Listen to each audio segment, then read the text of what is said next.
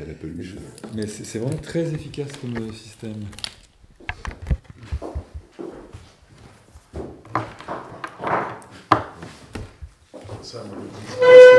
Est-ce que c'est toi, C'est- l'enfer. c'est toi qui fais de la tomophonie ou c'est euh, Tu connais Pascal euh, Pascal euh, Pascal Ruet Non, Pascal Pascal. Rueff. Tu le connais Pascal Rueff, je le connais pas, je le connais. euh, Tu comme connais son travail, Voilà, c'est bien ce qu'il fait. C'est même un, un- Tout grand, hein un grand artiste. C'est un copain. euh, Et, euh, et je connais, par contre, je connais Christophe Ruetsch, qui a travaillé avec lui sur, euh, sur Tchernobyl, mhm. qui, a, qui, a fait, qui avait fait un, un travail avec le Lina GRM, qui s'appelait, bah, qui s'appelle toujours, hein, c'était, ils ont fait un disque qui s'appelle, c'est une commande, qui s'appelait Zona. Ah ouais. Zona, très belle. euh, Hein On n'avait pas vu à et Montpellier. voilà. Et on était, est-ce qu'on était ensemble ce soir-là On était ensemble. Et ben hein. on était ensemble ce soir-là. Et, euh, et donc lui, il bosse beaucoup avec euh, Pascal Rueff. Ah ouais. Et, euh, j'ai- que je le recontacte. Ça fait longtemps que je ne l'ai pas et contacté. donc c'est un copain, toi, Ouais, enfin, de, c'est-à-dire de que. Tchernobyl. Ouais, euh, bah, lui, il avait euh, sa radio de Tchernobyl où il a fait des trucs extraordinaires. Et puis, on s'est échangé plein d'informations. On a très, très souvent euh, téléphoné, etc. Parce que, bon, moi, je préparais Tchernobyl Forever. Donc, euh, j'étais aussi du côté de Tchernobyl. Ouais. Et je, je cherchais à me renseigner un petit peu sur le, euh, la dangerosité euh, Ouais. du coin. Et lui, il était spécialiste de Marianovka, qui est un, un village juste. c'est le village le plus contaminé juste en dehors de la zone. Ouais. Et comme je voulais y aller, voilà, il m'a filé plein de contacts à Marianovka, etc. Puis j'écoutais régulièrement pièces qu'il a faites depuis, ça tourne encore, enfin, régulièrement.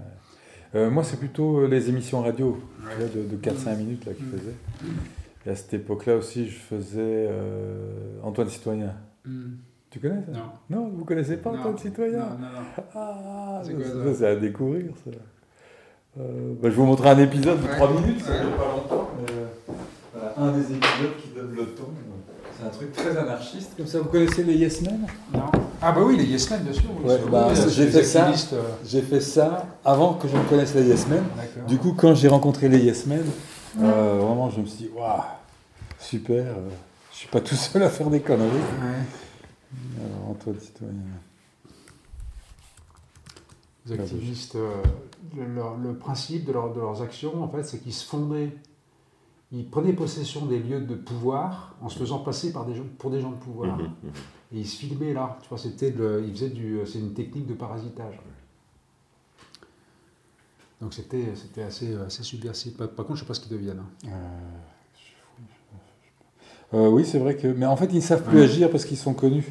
Voilà. Tu vois, Bah, ça, ils, sont, ils sont connus et repérés par les vigiles Ouais, à l'entrée, donc- quoi. ils savent plus rien faire. Quoi. Ouais.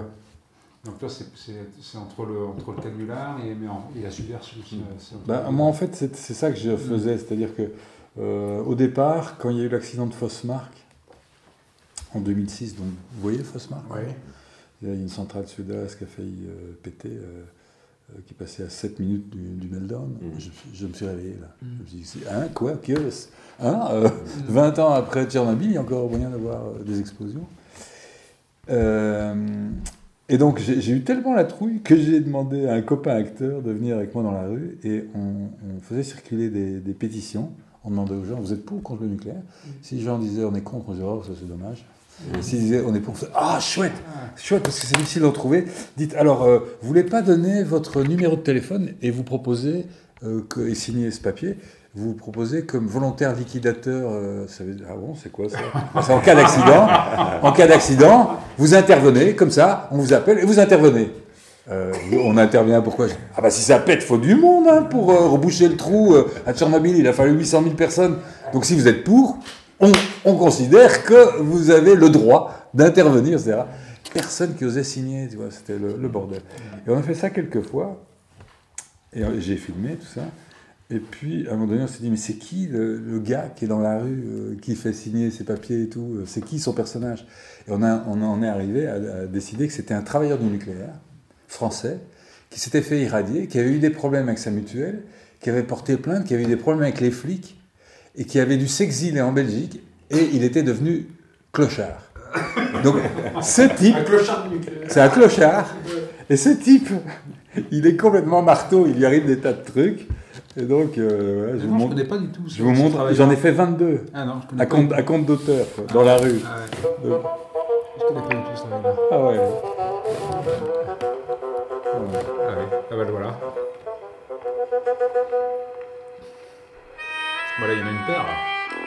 Il y en a quatre là. Ouais. ouais. Bah, c'est ses copains. Hein. C'est lequel des quatre C'est Ah, celui-là. bah, Celui-là. Là, tu vas voir. Non, c'est pas lui. Ça va. Ah, c'est vrai, c'est celui du milieu. Ouais. C'est celui du milieu. Et ça uniquement sur Bruxelles ou t'es allé Ouais. ouais. C'est- C'est c'est la série la plus écolo du monde. J'ai jamais quitté un périmètre de plus de 4 km. Tout s'est fait à pied.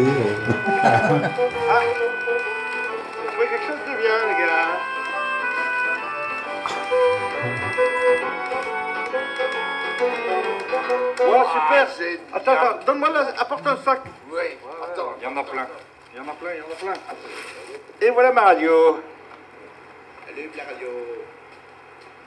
Ça, ça va nous servir, les gars. Elle marche maintenant. Ouais, je crois qu'il manque une pile, mais on va en trouver, on en trouvera bien une autre pile. Bah, Vous savez que ça va nous servir, ça Et après, tu ouais, ouais. Tu peux la revendre, hein. Ouais, non, non, mais non, non, euh, surtout pas. Tu sais que. Sais ce qu'il faut faire, toi, en cas de- d'alerte nucléaire En cas de catastrophe nucléaire, qu'il faut faire viens. Premièrement, ce qu'il faut faire, il faut rentrer chez soi. Donner la bouteille de. Chez qui? Deuxièmement, voilà. Deuxièmement, voilà. Deuxièmement, il faut fermer les fenêtres. Et troisièmement, il faut écouter la radio. Ouais, bon, on aura la radio, quoi. Mais, voilà. Plante mon, mon micro à chef, là, tu vois. La ville. Je suis tout, tout seul, donc je bricole. Ah, c'est pas Spire ça. Ouais. Ah bah oui, d'accord. Je vois. Ouais. les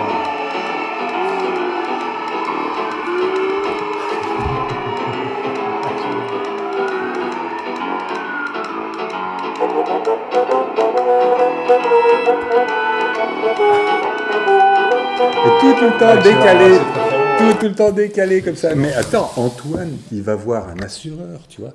Il rentre chez l'assureur et il dit euh, euh, Dites, euh, j'ai pas de maison, là. Nous on, sait, nous, on sait pourquoi. Mais enfin, imaginons que j'en ai une. C'est l'assureur- l'assureur qui croit. Je ne dis rien. L'assureur croit que c'est un vrai travailleur du nucléaire.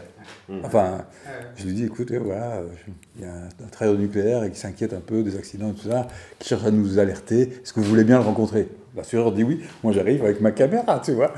Et la gueule du- de l'assureur quand il voit mon copain, tu vois. Euh, oui, donc alors, j'ai pas de maison, mais imaginons que j'en ai une. S'il y a un accident nucléaire, qui c'est qui paye? Tu vois, l'assureur, oh, voilà, machin, tout. Et il démonte le système, et tu te rends compte que c'est un bordel, qu'il n'y a personne qui paye et tout, tu vois. Euh, alors, ou bien il va dans une, une, une pharmacie, et il dit, j'aimerais bien avoir des pilules de- d'iodure de sodium. Alors, non, l'iodure de sodium, c'est près des centrales et tout. Ah ouais, mais vous voulez quand même pas appeler, euh, elle appelle le ministère. tu vois tout le tu vois, je fais tout un truc. Et à la fin, tu as un slogan qui dit Bref, pour avoir des pilules d'iode, il faut habiter près des centrales. Déménageons, déménageons près des centrales. Euh, parce qu'il y a Antoine qui dit mais enfin, bon, euh, il faut une heure pour absorber l'iode, donc. euh, c'est ici à Bruxelles qu'il faudrait distribuer l'iode. tu vois, il démontre tout le système. Ou alors, il, va sur un marché, un marché aux légumes. le marché est fini, alors il prend des oranges, il, il en met dans ses poches, et puis tu le vois qui rentre au Sénat et qui a rendez-vous avec un sénateur. Donc tu sais que dans sa poche, il a des oranges qu'il a piquées sur un truc parce qu'il est clochard, mais, et le sénateur croit que c'est un vrai travailleur du nucléaire. Enfin, et tout est comme ça. Il y a 22 épisodes comme ça, c'est du grand, du grand délire. C'est drôle, c'est informatif et tout. C'est comme ça que j'ai commencé euh, mes trucs. Quoi. Ça, ça, ça date de quand ça? Ça, c'est 2006-2007. Et puis j'ai attaqué RAS sur les travailleurs du nucléaire. Puis j'ai fait en 2012 Chernobyl Forever. Ouais. Et puis euh, là, j'avais décidé d'arrêter. Et Tu, tu l'as vu T'as pas le temps? Ouais. j'ai décidé d'arrêter le nucléaire. Ça commençait à me faire chier. Tous mes copains, ils- j'arrivais, ils- c'était marqué sur mon front euh, Nucléaire. nucléaire, il me parlait que de ça. euh. Ah ah ah, t'es pas contaminé, oui oui, j'ai toujours été un mec brillant, enfin bon, j'en avais marre de toujours raconter les mêmes conneries. Donc j'ai décidé d'arrêter. Mais deux semaines après mon mixage de, de Chernobyl Forever, il y a Fukushima qui pète. Ouais. Et arrive la chose que j'ai toujours redouté qui nous arrive à nous, et pour laquelle je m'étais mis en mouvement. Donc j'ai été obligé de faire encore un film. J'en ai fait deux. Parce Ouais, que j'ai deux, fait, bah ouais. j'ai fait euh, toute la récits, série, et- les récits. Alors là, je m'étais juré d'arrêter, et puis... euh, recommence Non Ça continue Oui, en fait, euh, c'est pas tout à fait ça, mais euh, je fais un film, je prépare un film sur Taro Yamamoto. D'accord. Tu vois qui c'est? Non. C'est un acteur japonais qui était une vedette Mhm. et qui, euh, au moment de Fukushima, euh, a pris, euh, enfin, s'est retrouvé embrigadé, comme, enfin, il s'est retrouvé par hasard à la tête d'un mouvement dans, dans- dans un- une manifestation à la préfecture de, de Saga, et les, les- toutes les, caméras des télévisions étaient là, et donc il est passé pour le, le chef des antinucléaires. Pour le leader.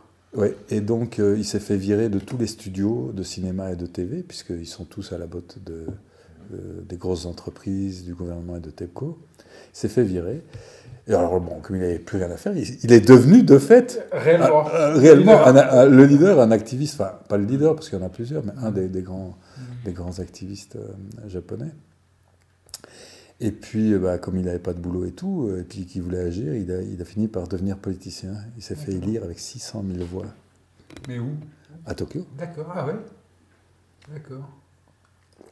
Et puis, euh, une fois élu, bon, il s'est battu pour les gens de Fukushima, Mhm. pour les enfants, pour les travailleurs. Et euh, quand il a appris que la ville de Tokyo avait été choisie pour les Jeux Olympiques, Ouais. il, a, pi- il a pété un plomb. Il a pété un plomb. Il a dit Mais c'est pas vrai, quoi, c'est un monde de fous. Et donc, il a fait un truc interdit. Il a remis une lettre à l'empereur. Ah voilà, c'est ça, d'accord. Ok, là, je- là je fais le lien. Tu fais le lien Voilà, ça y est. C'est je Le lui. fais, je le fais là, c'est lui. C'est lui. Et C'est euh, une chose euh, incroyable. incroyable. Oui, Ça, oui. ça n'est arrivé qu'une fois Voilà. dans 1200 ans, 1200 ans Ouais. d'histoire de la dynastie. Incroyable. C'est un mec, qui a, C'est un mec qui a fait ça en, deux- en 1901 pour les mêmes raisons que, que Talot. Mhm. Parce que euh, une mine de cuivre avait pollué toute une vallée et le mec euh, a pris la défense des, des habitants et est allé prévenir l'empereur. Donc ces deux hommes, à un siècle de plus d'un siècle de, dis- de distance, se battent pour les- la population pour des raisons de contamination, de pollution. Et euh, ça a fait un immense scandale. On a beaucoup plus parlé du scandale du fait qu'il ait euh, transgressé un tabou plutôt que de parler de- du contenu de la lettre. Et donc moi je fais le portrait de Talo, mais euh, faisant son portrait, je fais un portrait du Japon. Et j'ai commencé à crever Mhm. où en est le Japon et pourquoi le Japon est là où il en est maintenant. Et donc où va-t-il aller? Oh les enfants Ouais. Ça c'est du méga flip. Hein. Parce que Fu- Fukushima, dans ce cadre-là, c'est peanuts. C'est juste la métaphore de l'ensemble de la situation. C'est juste le reflet. Un symptôme. Oui, c'est un bouton sur Ouais. le nez du visage japonais. Ouais. Et- mais c'est aussi le reflet, c'est-à-dire que les, les- les réacteurs peuvent à tout moment s'écrouler. Enfin, ma- maintenant c'est un peu moins dangereux puisqu'ils ont renforcé le, le 4, mais enfin bon, quand même, il reste un, un danger par rapport euh, aux, aux piscines. Euh, il suffit d'un grand tremblement de terre et on est mal. Eh ben, euh, la société japonaise et l'ensemble de son économie, et, etc., ou la guerre avec la Chine, dépend de pas grand-chose parce que le Japon est occupé à répéter son histoire. Euh, on, est, on est dans l'équivalent de- des années 30 au Japon. Retour du, négationnisme, d'une volonté de réarmer le Japon, euh, loi liberticide, euh, économie dans un état désastreux que seule une économie de guerre pourrait relancer, etc. Bref, hyper flippant. Et quand tu vois ce qui vient de se passer en Ukraine, tu te dis, oula les enfants, euh, il se passe des trucs dans le monde là actuellement euh, assez gravos. Que je sais, je suis même pas sûr que je pourrais faire mon film. Quoi. Ouais, ouais. Mais voilà, donc c'est un film où le nucléaire est présent, mais je, je- je n'en traite pas plus de Oui, 20%. c'est- 20%. D'accord. Voilà. Donc je sors, Comme, comme, comme un symptôme. voilà, Mm. je sors du, du nucléaire euh, de Mm. cette façon-là, disons. Mm. Mais ça fait que ça fera, quand j'aurai fait ce cinéma, ça fera quand même ouais, 7-8 ans. Mm, C'est ça. que, que je suis occupé Ouais, ouais. à faire des T'as commencé le tournage là de, de- de- du film sur Yamamoto Non, non, non, non, non, non, je commence à... Je suis dans L'écriture est faite. Je non, je suis Ouais. dans, dans l'écriture. T'es dans l'écriture. Ouais, c'est- vraiment l'écriture. Ouais. Et euh, Talo est d'accord. Ouais, Et euh, ça, c'est déjà exceptionnel. ouais. C'est exceptionnel. Et, mais- et- et alors, je me suis demandé pourquoi il avait accepté finalement. Et je, me, je pense qu'il a accepté parce qu'il a besoin d'une certaine notoriété à l'extérieur pour commencer à, à- pour se défendre. Parce que la- au lendemain de l'histoire de la lettre, il a reçu des, des lettres de menaces. hein. Une lettre avec un couteau, une lettre avec des, des- des balles, etc. Mm. Et quand tu sais ce que je sais maintenant, tu te rends compte que l'histoire du Japon est totalement liée à la CIA. Alors je fais pas du délire, euh, je suis pas comme ça, je fais pas du délire euh, Complotiste. complotiste, mais c'est, j'ai les évidences, j'ai des preuves. Le Japon est totalement piloté par la CIA et les États-Unis depuis 1945. Et le destin du Japon est lié au destin des États-Unis depuis 1853, date à laquelle euh, Perry, euh, le commandant américain, est venu euh, impressionner le Japon avec ses, avec ses bateaux. Mm. Et tu te rends compte que la maladie du Japon, que j'ai identifiée, c'est, une, mal- une maladie d'identité. Ils ont perdu leur identité En s'ouvrant? En s'ouvrant, En euh, il y, a, il il y a 100 ans, 150 ans. Ils ont vraiment perdu leur truc et ils ont pété un plomb. Ils ont vu, ils ont eu peur, si tu veux. Ils ont eu très peur en voyant les Américains.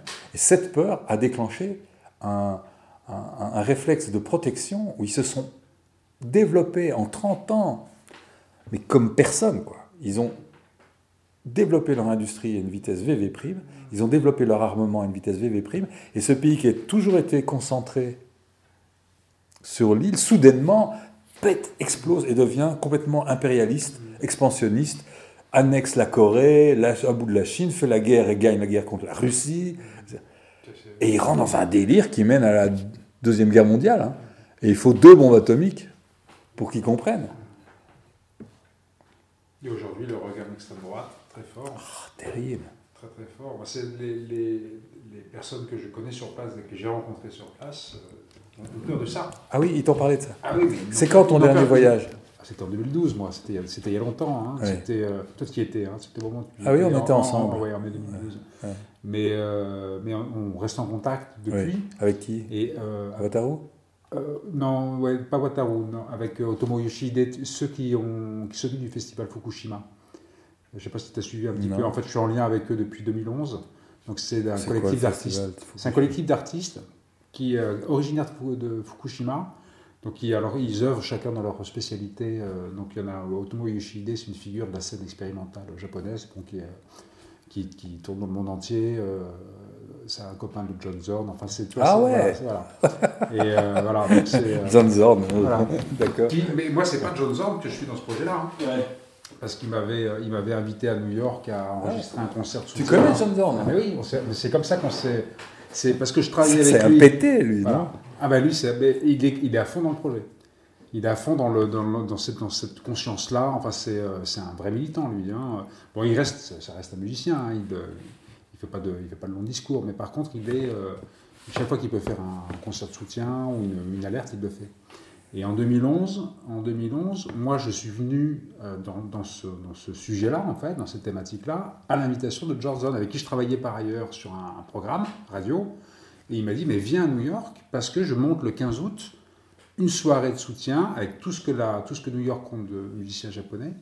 Et c'est en lien avec un festival qui est en train de se faire dans l'urgence absolue à Fukushima City, Ah monté par trois personnes, donc euh, Otomo Yoshihido, euh, Yoshihide, Wago, qui est poète écrivain, euh, qui est originaire, qui vit, qui continue à vivre à Fukushima, et Michiro Endo, je ne sais pas si tu connais lui. Aucun des trois, c'est bizarre. Alors lui, du monde. Michiro moi. Endo, c'est une, c'est un, c'est un- une star, une star de, de la musique au Japon. Mais apparemment, toi, t'es rentré par. euh, C'est intéressant. T'es C'est- rentré, par un une, rentré par une filière. Toi, t'es rentré Ah par la alors- filière artistique. Ah oui, une filière artistique. Et moi, je suis rentré par la filière euh, activiste politique.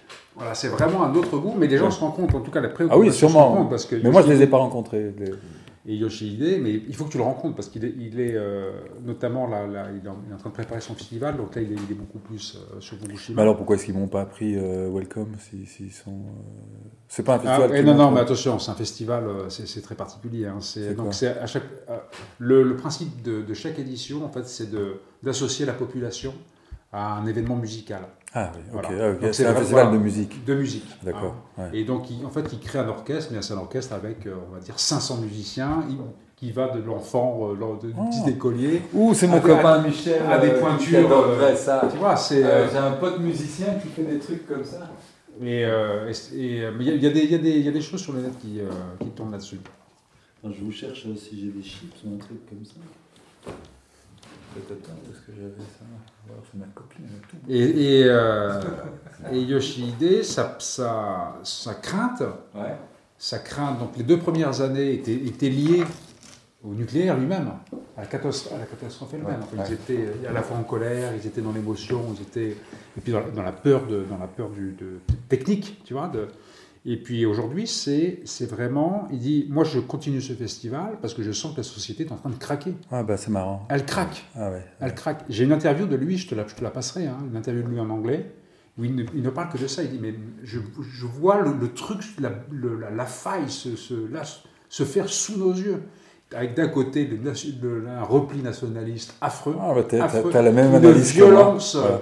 une C'est de ça que je parle. Ben voilà, ben écoute, euh, et ça, ça c'est une interview que j'ai faite avec lui il y a, en 2012. Parce que, euh, comment dire, les gens sont obsédés par le fait que la radioactivité casse l'ADN ou, ou les cellules. Mais la radioactivité casse bien plus que Elle ça. casse la société. Elle casse la société. Elle casse tout ce qui tient pas Voilà, dans la elle société. exactement.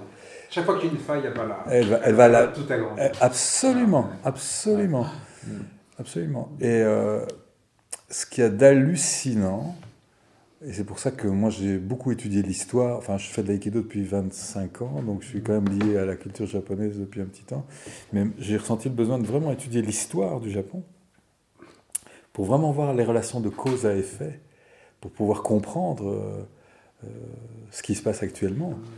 Parce que sinon tu comprends pas. Pourquoi est-ce que les Japonais réélisent le maire de Tokyo, dernièrement, pour parler de l'actualité, pourquoi est-ce qu'ils élisent le maire de Tokyo qui est pro-nucléaire, alors qu'ils avaient deux alternatives antinucléaires Et ils vont choisir le mec du parti d'Abe, pro-nucléaire. Attends, alors il y a plusieurs hypothèses. Ou bien, ou bien les Japonais sont cons, hein, ou bien euh, les médias ou bien, ou bien les médias euh, font très bien leur boulot, ou, troisième hypothèse, les élections sont truquées. Et euh, je pense que les deux dernières hypothèses sont très très plausibles, et même peut-être les deux en même temps. Et euh, parce que je suis, je n'ai plus aucune confiance dans, dans la démocratie. J'ai un, un ami euh, japonais qui m'a expliqué, et je dois encore enquêter là-dessus, c'est pas clair. C'est pas comme en France ou en Belgique le, le système électoral. Il y a une société privée proche du PLD, donc le parti de Abe. Une société privée qui est chargée de l'organisation et du contrôle Ah oui. de l'élection. Ça dépend pas du ministère de l'Intérieur, du machin, comme en France ou en Belgique. D'accord. Il y a très peu, très peu de contrôle. Donc, attends, excuse-moi, mais en plus, si tu lis l'histoire, tu vois que euh, en 57, les Japonais élisent le grand-père d'Abe, Kishi, qui est un ex-criminel de guerre. Et en fait, j'ai analysé, c'est un type qui a été placé par la CIA pour implanter le nucléaire au Japon. Je ne sais pas si vous voyez, mais on est en pleine tragédie shakespearienne, quoi. Et donc c'est de ça que... Ça remonte à loin, oui, c'est pas, une, c'est pas une, une génération spontanée. vous voyez. Oui, donc il faut, il faut comprendre Ouais. ça. Et, et- et- et donc il faut comprendre, il faut comprendre que c'est hallucinant, mais euh, le Japon est complètement... Vamp, pas, comment dire C'est pas vampirisé le terme exact. Il est, il est sous influence, il est hypnotisé, il est, euh, ou, euh, il est euh, comme bouffé par un virus depuis des années, depuis très longtemps en fait, depuis euh, 1800 et des, par les Américains, par un virus qui s'appelle USA. Alors quand tu regardes ça, tu dis oh c'est dingue, c'est japonais tout ça. puis soudainement, tu fais après, hey, wait a minute, qu'est-ce qui se passe chez moi? Et c'est ça qui est intéressant. Je travaille sur le Japon, et c'est beaucoup plus facile de voir les failles. Parce que tu dis, oh, le japonais, machin et tout, tu vois. Puis, euh, ouais, attends. Quand tu prends un peu de recul, tu te dis, tiens, tiens, tiens, qu'est-ce qui se passe? Ça me rappelle quelque chose, qu'est-ce qui se passe chez moi C'est très flippant, vraiment. Par exemple, on parle. parce que ça, ça pose, ça pose la question de la réception de ton travail au Japon, ça. Ah, comment est-ce qu'un japonais peut comprendre ton travail? Alors, euh, le film que je suis occupé à faire. C'est marrant que tu dises, oui, ça, ça, ça, va finir par éclairer ce que nous sommes nous. Ouais, ah ouais. Ah Et alors, comment, comment est-ce que les Japonais. Euh, ah, je sais pas. Les, tes précédents films, comment est-ce que ça a été reçu euh, Pas bien. Ah, voilà. Parce qu'ici, je sais à peu près comment ça s'est passé. Euh, il, il, a fait il a eu un bon écho dans un petit festival euh, à Tokyo. Festival des droits de l'homme, ou je sais plus quoi, enfin, un truc, j'ai oublié même quoi. Il était projeté dans l'après-midi, il devait y avoir 30 spectateurs, mais il a eu un bon écho. Et mes amis japonais ont tous été extrêmement troublés par le film. Mais ce film a été refusé par la NHK. Alors que la NHK avait pris mon film précédent, Chernobyl Forever, qui avait diffusé Chernobyl Forever en prime time. Autrement dit, je me payais, je ne sais pas combien, mais ça doit être 10 millions de spectateurs. Quoi. Eh ben non, ils ont dit non à Welcome to Fukushima. En, trouvant des prétextes hallucinants. Hein. C'est-à-dire tout sauf les, tout sauf les bons prétextes, ça? Oui, enfin, euh, il y avait des fautes d'orthographe dans les sous-titres japonais. Ah, oh, ça c'est. Soi-disant. Ça c'est une grave, grave, grave erreur pour les japonais. Et euh, le film était partisan et ne faisait que répéter des choses qu'on savait déjà. Ah voilà. Ah bon. Donc ça nous fatigue. Donc ça fait du stress inutile. Donc, euh, mais c'est vraiment. Le, message ambiant, ça. Mais c'est. Euh, enfin, tu connais cette expression japonaise, lire de l'air. Hein, tu, connais ça mm. Tu t'as entendu parler de ça ah, Lire de l'air, ça veut dire. Euh, tu ne peux. Tu dois lire dans l'air, tu dois voir dans, dans l'air ce que tu peux dire ou non. Mm. Donc il y a, y, a, y a toujours des concepts communs à tous les Japonais. Et tu ne peux jamais qu'exprimer ces concepts-là. Si tu exprimes un nouveau concept par rapport à ce qu'il y a dans l'air, Ouh, là, tu déranges terriblement, c'est très mal vu. Très mal vu. Et d'ailleurs, c'est compris dans la langue japonaise. Euh, la langue japonaise te permet de changer d'avis au tout dernier moment de ta phrase. Donc, par exemple, je vais dire, on est en séance de travail, on est, euh, il est 4 heures l'après-midi, euh, vous venez me visiter, on est en séance de travail à Tokyo, on fait du business, il est 4 heures. Moi, j'ai envie de boire un verre. Hein. C'est l'heure où d'habitude je bois un verre, mais, mais, je ne suis pas sûr que vous allez boire un verre. Donc, je vais dire la bouteille de whisky au frigo et je vais faire des circonvolutions, tout ça. Je vais regarder votre tête si vous faites. Je vais, vous voulez sûrement que je l'ouvre. Et ça, cette question vient en toute fin de phrase. mais je peux aussi dire la bouteille dans le frigo, mais c'est absolument pas l'heure de l'ouvrir, hein, bien entendu. Parce que j'ai vu que pendant que je disais ça, pendant que je disais ça, vous faisiez comme ça. Autrement dit, tu ne peux que exprimer des choses. l'opinion générale. L'opinion générale. Euh, c'est rien d'autre que ce que fait TF1 d'ailleurs, hein, parce qu'on dit toujours les Japonais, les Japonais, mais TF1 fait la même chose. euh, ça veut dire que NHK traduit l'opinion générale. Absolument. Ils en veulent plus. Oui. Non, c'est une question. Ils, ils en veulent plus. Non, non. Et, et, et comment dire? Alors que ça continue. Il y a un truc que je dois encore essayer de comprendre, qui est pourquoi nous, les humains, mais en particulier les Japonais, parce que maintenant je vais dire comme ça, pourquoi est-ce qu'on veut absolument pas se souvenir, pourquoi est-ce qu'on veut absolument pas voir la réalité des choses? Et c'est très grave, c'est très dangereux.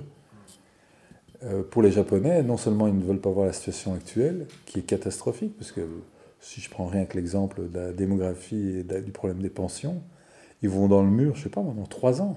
Dans trois ans, ils sont en cessation de paiement. Tu vois, je prends juste ce problème-là. Hein. Un des 40 000 problèmes. Euh, alors, bon, ils vivent vraiment jour le jour et, ils ne veulent pas se souvenir, ils veulent surtout pas se rappeler qu'ils ont eu des responsabilités pendant la guerre. Euh, et en fait, toutes les maladies viennent de là. Hein, Mais pourquoi est-ce que le japonais est comme ça? Ça, je ne sais pas. Pourquoi il refuse de se souvenir? Mais le français ne veut pas se souvenir de la guerre d'Algérie, il ne veut pas se souvenir de, Vichy. Euh, les Belges ne veulent pas se souvenir de Léopold II qui a coupé euh, les mains à un million de Congolais. euh. Et ça nous entraîne des problèmes. Tout ce dont on ne veut pas se souvenir nous entraîne des problèmes. Donc voilà, c'est un film sur ça hein, que je prépare. Donc c'est- costaud parce que C'est pas rien. C'est pas rien. Ouais, voilà. Oui. c'est plus complexe. Euh, c'est complexe, ouais. Mais Les autres films, les autres films fais- fais- faisaient vraiment la part belle au témoignage. Le- Laurent, a, Laurent a regardé un petit peu là, ces derniers jours les, les derniers films. Donc c'était vraiment les- les- à travers le prisme du témoignage. Et, euh, et- et du coup, ça- on avait une visibilité à travers, à travers des paroles qui étaient recueillies, euh, paroles fortes à chaque fois. Enfin, c'était pas n'importe quelle parole. Enfin, voilà, c'était pas n'importe qui que tu allais voir. Tandis que là, ça, ça m'a l'air un peu différent comme euh, une mise en Ça- perspective. et- ça va être euh, avec un personnage principal Ouais. déjà. euh, et, et ce qui est génial, c'est qu'il est acteur. Donc, ah putain, là, je vais m'amuser parce que si on est un peu en connivence, Ouais. je peux faire des trucs très très belles, du genre euh, des trucs très très beaux, du genre euh, commencer tout le film avec une voix off Mm. Qui dit je, hein, C'est lui. et c'est lui. Et à un moment donné, le retrouver en studio son avec un beau Neumann, tu vois, un bel éclairage, qui, qui dit sa voix off et puis qui sort du studio et tout le restant du, et tout le restant du film, il est en rapport Ouais, direct. ouais, enfin, je peux faire des trucs absolument inouïs, puis c'est un acteur, quoi. Ah, je vais m'amuser. Tu vois, si je lui demande de regarder par la fenêtre, si tu, enfin, à quelqu'un d'autre, tu, tu dis, euh, on peut faire une scène près de la fenêtre, et puis tu ne peux pas le mettre en scène. Ici, je peux vraiment, avec sa complicité, créer du- des choses assez intéressantes, quoi. Donc, faire quelque chose d'un peu plus contemporain, plus plus risqué au niveau formel, quoi. Mm. Donc ça m'excite assez, quoi. t'as des financements? Bah non, je commence. On va faire un appel? Je commence, hein, j'écris. Ouais. euh, c'est très long à écrire un Mm. film comme ça. hein. Mm. C'est des, des- déjà c'est des dizaines de pages. euh. Non, non, c'est long. La, la construction est très difficile. Mais, mais là, j'ai- j'ai j'ai trouvé. J'ai trouvé. J'ai la carburation. Normalement, dans une semaine, j'ai fini. Bah là, tel que t'en parles, pour moi, le film est fait. hein. Ouais Bah, je- bah oui, tel que t'en parles, c'est dit, il est écrit. Oui, oui, oui. Ouais, oui, oui, ouais. Les, les concepts sont clairs. oui, euh. je le vois. enfin, En plus, il y a une métaphore extraordinaire. Ce type, pendant des années, est acteur. Donc il est dans le cinéma. Et soudainement, Il chute. Il, il chute. Il chute. Il sort du cinéma. Ouais, il, est, il, mis, il est à la porte du... Et donc ça pose la question aussi, qui est une des questions que je me suis toujours demandé, c'est est-ce que le cinéma sert à juste distraire du réel ou sert à révéler le réel? Et c'est un des thèmes Ouais. que moi je traite dans, dans, dans le film, sans entrer en parler, si. C'est un des trucs qui me préoccupe. Est-ce que mon film sert à protéger Talo? Est-ce que mon film sert à, ouvrir les yeux euh, des Japonais et nos yeux Ou est-ce que c'est juste une distraction de plus euh, Tu vois euh, C'est là. Ça a toujours été là dans tout ce que je fais, mais ça, le sujet s'y prête encore mieux. Quoi. Donc c'est très excitant. Mais à côté de ça, il y a. ben, j'ai été happé par le problème des Afghans. Vous avez entendu parler de ça? J'ai un peu suivi, mais à travers toi, uniquement à travers toi. hein. T'as regardé les films? T'as vu les J'ai films pas vu les films. T'as J'ai pas vu les films? Non, j'ai vu les- tes posts sur Facebook. Ah ouais J'ai vu que tu avais une. Ah, Je vous montre aussi alors un truc Ah de ouais. 3 minutes. euh, ça n'a rien à voir avec le nucléaire, mais bon, euh, ça- finalement, c'est. Et on en a parlé un peu avec. euh, un tout petit peu avec Karine Ah ouais avant-hier. Ben, comme j'étais en Afghanistan en 81, quand j'ai appris qu'il y avait des Afghans qui étaient euh, dans des problèmes ici à Bruxelles. Mais alors, est-ce que c'était comme à Paris? Ils étaient dans une église, c'est ça? Ouais, ouais. Ah, À Paris aussi? Bah, à Paris, il y a eu le. Ça a été un. Ça a été un. Un, un épisode emblématique. hein. Ah bon? Ouais.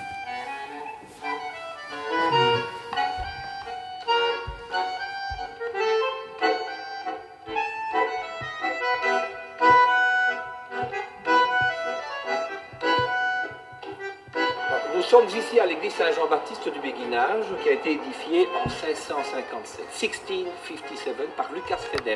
On, est dans un style ici, euh, donc euh, baroque, baroque tardif, un peu néoclassique quand même, hein, parce qu'il y a une tendance. Vous voyez, on va retrouver ici les colonnes des chapiteaux, l'œil de bœuf, the eye of the beef. Et donc, on a essayé d'avoir une sorte d'harmonie quand même entre deux styles. hein. Venez. On a eu de la chance. hein. En 2000, on a eu un incendie, figurez-vous, et euh, on s'en est fort bien sorti. Nous avons eu droit à une restauration pour laquelle nous avons reçu 3000 ardoises d'Espagne, from Spain, hein, et également du bois de Loire. hein, de wood from Loire, France. Et vous pouvez voir que ça nous a permis de conserver cette merveilleuse harmonie de cette architecture à la fois baroque et néoclassique. Alors, sur votre droite, ici, vous pouvez voir le, le- le maître-autel qui est, qui est d'époque Louis XVI, hein, Louis the XVI. hein. et donc, euh, vous voyez, c'est, euh, un style assez chargé, mais qui est malgré tout euh, de la Renaissance, permet de rejoindre maintenant les confessionnaux qu'on va pouvoir voir. Il y en a six, six confessionnaux, vous allez voir, qui sont magnifiques et qui sont illustrés par euh, des images demi. montrant, illustrant donc, des allégories féminines avec des objets euh, liés à- euh, au sacrement de la réconciliation. Mais là-bas, vous pouvez voir en haut des fonds baptismaux une statue qui date de 1664, ça veut dire 1664. 1650. Yeah? 1650 Yeah, 1650. It's, it's 1650. Yeah, 1650. 1650. I think, I think so. Je crois qu'il a raison, c'est 1650.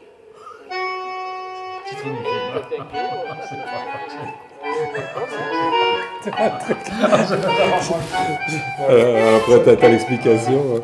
Euh, J'en ai fait deux autres. Si vous aimez, je vous en montre alors les deux autres. Parce que... veine Ah oui, oui, tout Ah, à c'est fait, tout à fait aussi pété. C'est de l'humour belge euh, typique. hein. Mais c'est ce que j'allais dire. C'est- ça, c'est en France, c'est impossible. Impossible de faire impossible, ça. ça n'existe pas. Ouais, parce que nous, on a, on a en fait un petit mélange de, d'Angleterre chez nous. C'est incroyable. Zot, c'est dire fou. Ah ouais. Zot commando, euh, en flamand, euh, en bruxellois.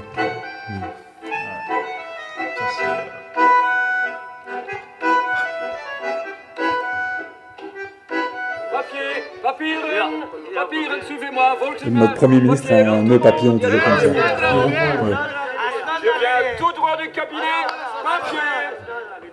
Papier.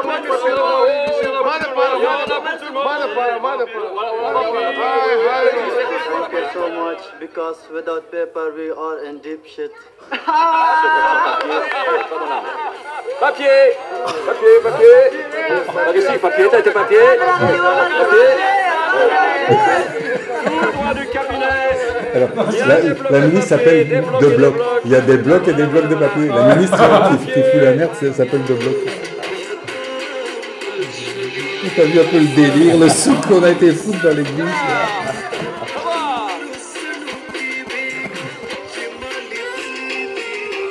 alors, les, les, les, les albums qu'on voit là, Ah oui, oui, c'est eux. Oh, ah, Ils se prêtent à ça. Ah, mais, mais euh, moi, j'ai, comment dire, j'adore, faire ça. J'ai fait plein de trucs fous avec des, avec des. J'adore faire jouer des amateurs. J'adore ça. euh. Je suis passablement fou aussi. Je me demande comment des Français vont, vont, vont recevoir ça.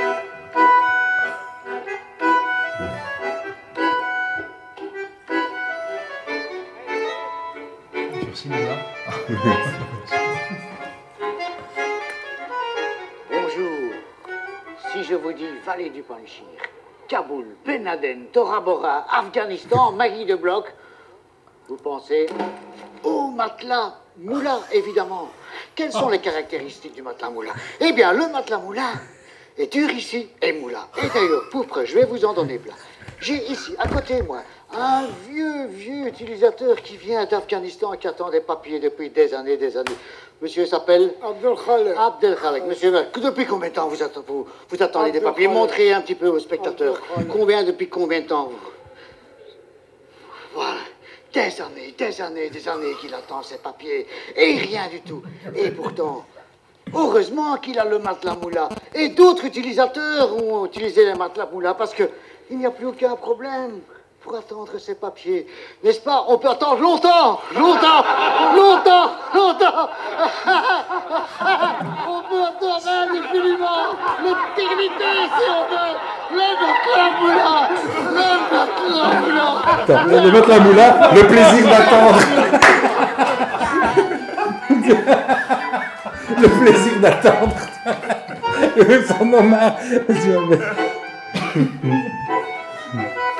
marre. Ah ouais, ça c'est un truc. euh, Ça c'est un truc. euh, J'adore l'humour comme arme, euh, comme arme euh, de, comme arme citoyenne euh, d'attaque massive, quoi. J'adore ça. Et Antoine Citoyen, il y a franchement des épisodes qui sont aussi délire que ça, quoi. Ouais. ouais. Ouais, c'est fort ça. Ils Donc, sont- et là, ils ça, c'est tout récent, alors. Ça, c'est non, ça c'est il y a, ça date d'il y a euh, un mois et demi, deux mois. Et moi, pour l'instant, ce que je fais, c'est euh, demain, je devais euh, recueillir le témoignage d'un des Afghans. J'en- ai déjà fait trois. Euh, et puis, euh, il peut pas, c'est très compliqué. Et donc, euh, c'est reporté. Mais enfin bon, je, je compte euh, recueillir une dizaine d'histoires, leur histoire, bah, alors les enfants. Ça, c'est du, c'est du fort de chez fort. C'est hein. du, du lourd. Ouf, c'est du-. C'est du, de l'hyper lourd. Mm. De l'hyper lourd. Pff, Ce que ces gens ont, ont traversé pour arriver ici, c'est hallucinant. Et ce qui a fait qu'ils qu'ils sont partis, qu'ils ont décidé de partir, c'est c'est hallucinant. Et donc je comprends pas qu'on qu'on les accepte pas tout bêtement, quoi. Et, euh, et en plus, ils sont super chouettes, quoi. Super chouettes, vraiment des chouettes gens, quoi. Donc je- voilà, je me bats à leur côté, mais la lutte euh, semble perdue. hein, et on est mal barré, quoi. Mm. La Belgique est occupée à devenir un pays de facho, putain. Et ça m'inquiète parce que la Hollande aussi, la France aussi, la Hongrie aussi. euh, Là, il va y avoir des élections, là, ouais. Ça, Ouais. ça peut pas faire bouger un peu le, le- les lignes Ça va être terrible. Chez, Ah les, oui. chez les Flamands, il faut se dire qu'actuellement, il y a trois Flamands sur quatre qui votent à droite. Et que chez les francophones, il y a un francophone sur deux, grosso modo, qui vote soi-disant à gauche, mais cette gauche est à droite.